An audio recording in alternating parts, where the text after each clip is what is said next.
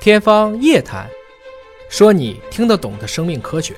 欢迎收听本期的《天方夜谭》，我是大葱，为您请到的是华大基因的 CEO 尹烨老师。尹烨老师好，哎，大葱同学好，这一期啊，咱们得讲一个大家特别熟悉的一个疾病——中风。这个中风在我们国家南北地区里面有明显的区域聚集性吗？整体来讲，我们从中国的死亡谱上去看，心脏血管疾病或者说泛血管病，这个是排第一的。拆开来看呢，肿瘤排第一。那么脑卒中也就叫中风，其实跟寿命的关系应该是最大的，因为现在人活得足够长了，所以它发病率也就高起来了。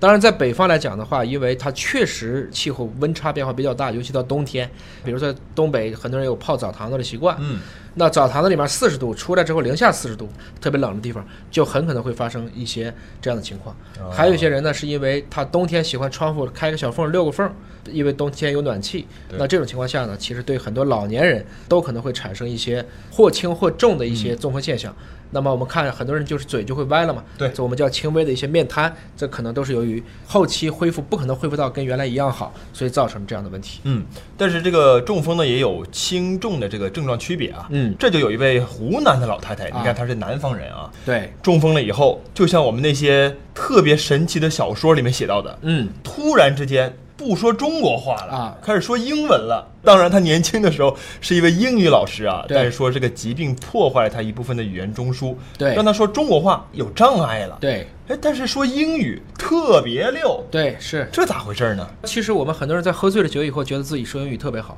嗯，实际上是因为你喝醉了酒以后，你原来的能说汉语的语言中枢这一部分的活性被压制了，我们称之为可能达到了十二度麻醉以上。我们说李白一斗诗百篇。有人也认为，有些人其实喝了酒以后性格会变，而且他突然就变得思维非常敏捷。哎，啊，在《饮中八仙》里面也说过，谁谁谁五斗方卓然，高谈阔辩经四言。其实就是说他不喝酒他不会说话，一喝酒特别会说话。实际上是在于这是脑科学的一部分，通过酒精的深度麻醉，使得他原来不活跃的地方被活跃，活跃的地方被抑制了。哦，这样的不是孤立，在全球范围内有非常非常多这样的一些现象。换句话说，很多的那个大学生们啊，可能就想了，哎呀，如果我要考个雅思、考个托福啥的，是不是还得喝两盅，醉醺醺的去考这个口语考试，效果更好啊？但是除了说这个中风以后啊，会导致语言中枢的障碍，这还有一个更奇特的案例，这个患者啊，他在中风了以后啥都没变，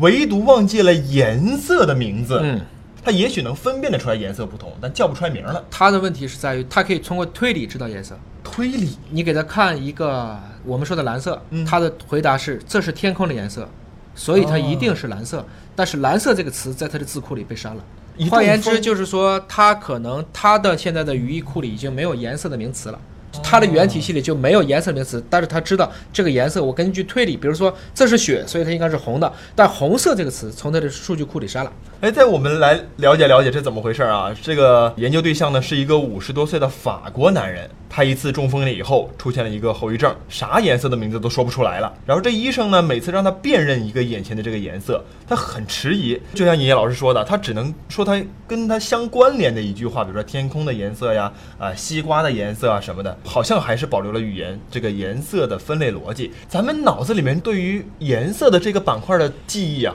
是一个特定区域吗？他这个中风了以后，难道还能靶向性的或者说区域化的损伤，然后就导致这一块的语言能力都丧失吗？这是一个很好的问题，就是说我们今天人类对脑科学的这种辨识啊，实际上我们以前也说过，虽然现在有功能核磁，什么叫功能核磁？我直接可以去通过核磁，我跟你说颜色的时候，我可以知道你在大脑的，比如说在颞叶或者是在哪一个区，你那个地方只要活跃了。它表现的信号就会高，那我觉得它可能是在这个区，但是我们从来没有尝试过，如果你 A 区损伤了以后，B 区会不会代偿？嗯又或者是不是有些人本来就不都是在一个区的？我们知道很多癫痫的病人，他都被切了一部分白纸，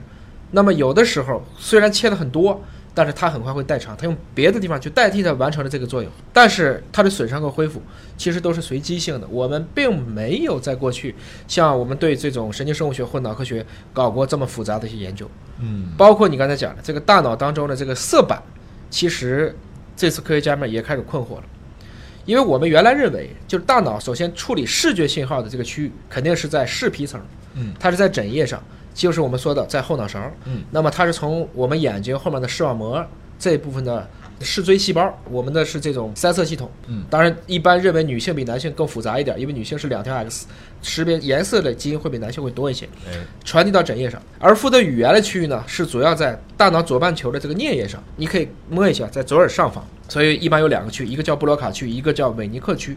所以你明白，我要想说对一个颜色，我首先要保证我的枕叶上的视皮层它的正确，前提你的视网膜视锥细胞没问题。 对，然后再把这部分神经细胞通过神经元连接传递到你的左耳上方的左半球的这个颞叶，然后再根据它们之间的神经回路，我才能看见颜色，说出颜色。你看起来这是个非常简单的问题，对，其实，在神经生物学上，它经过一系列的验证才知道是这么一个情况。哦，像刚才那个病人，那么为了研究这个具体的机制呢，研究人员就对他还是做了功能核磁的检查啊。嗯，首先看它的左侧初级的视皮层，还有胼胝体的压部，就是说它的左右脑相连的一个结构的后区发嗯现受损比较严重。那么这个时候呢，虽然左右两侧的视野信息呢，因为我们是交叉送的啊，哦，左面给右面，右面给左面，对，我们看东西都是这么反着看的，所以左侧初级视皮层的损伤，其实对应了它右侧偏盲的症状，啊而你胼胝体的损伤会导致左右脑之间的沟通受损。所以呢，每当这个病人识别物体或面孔的时候，他两侧大脑都有活动，这就证明虽然他有损伤，但是左右脑之间仍然能够正常去交流我的视觉信息。但是有趣的是，唯独看颜色的时候，他发现他的右半球 OK，左右半球连接 OK，但是左脑没有反应了。所以就他看颜色的时候，他来自于右面视皮层的这些信息依然能够传到左脑，但他左脑的语言中枢他说不出来了。他知道这个颜色应该是这个，但是我这边呢已经短路了。嗯，虽然以前有类似的案例，但这是第一次，我们叫颜色命名障碍。那我们可不可以有这样的一个大胆的设想啊？如果有类似这样的病人，我们做一个无穷大的数据库，嗯那我们是不是慢慢的就能够分辨出来人的左右脑的这个信息存储大概是些什么东西？左右脑的信息存储，大家以前也是知道的，只是不知道具体一类的东西在哪儿。嗯，比如说，我们认为颜色这个东西，难道是放到一个集中的地方吗？现在看起来确实是。这些实际上是要靠一些阳性案例，如果没有这么一个病人，对我们永远也不可能知道这样的结果。换言之呢，其实我们在面对世界上任何一个罕见病或者特殊天赋的病人的时候，嗯其实都要感谢他们，正是因为他们的缺陷，才使得正常人了解了更多的我们生命的奥秘。我们也希望呢，通过越来越多的这样的案例来帮助大家，其实不要把很多的问题看得很神秘，嗯又或者说要怀有敬畏之心，因为它本身就是很神秘。好，谢谢严老师的分析和解读，下期节目时间我们再会。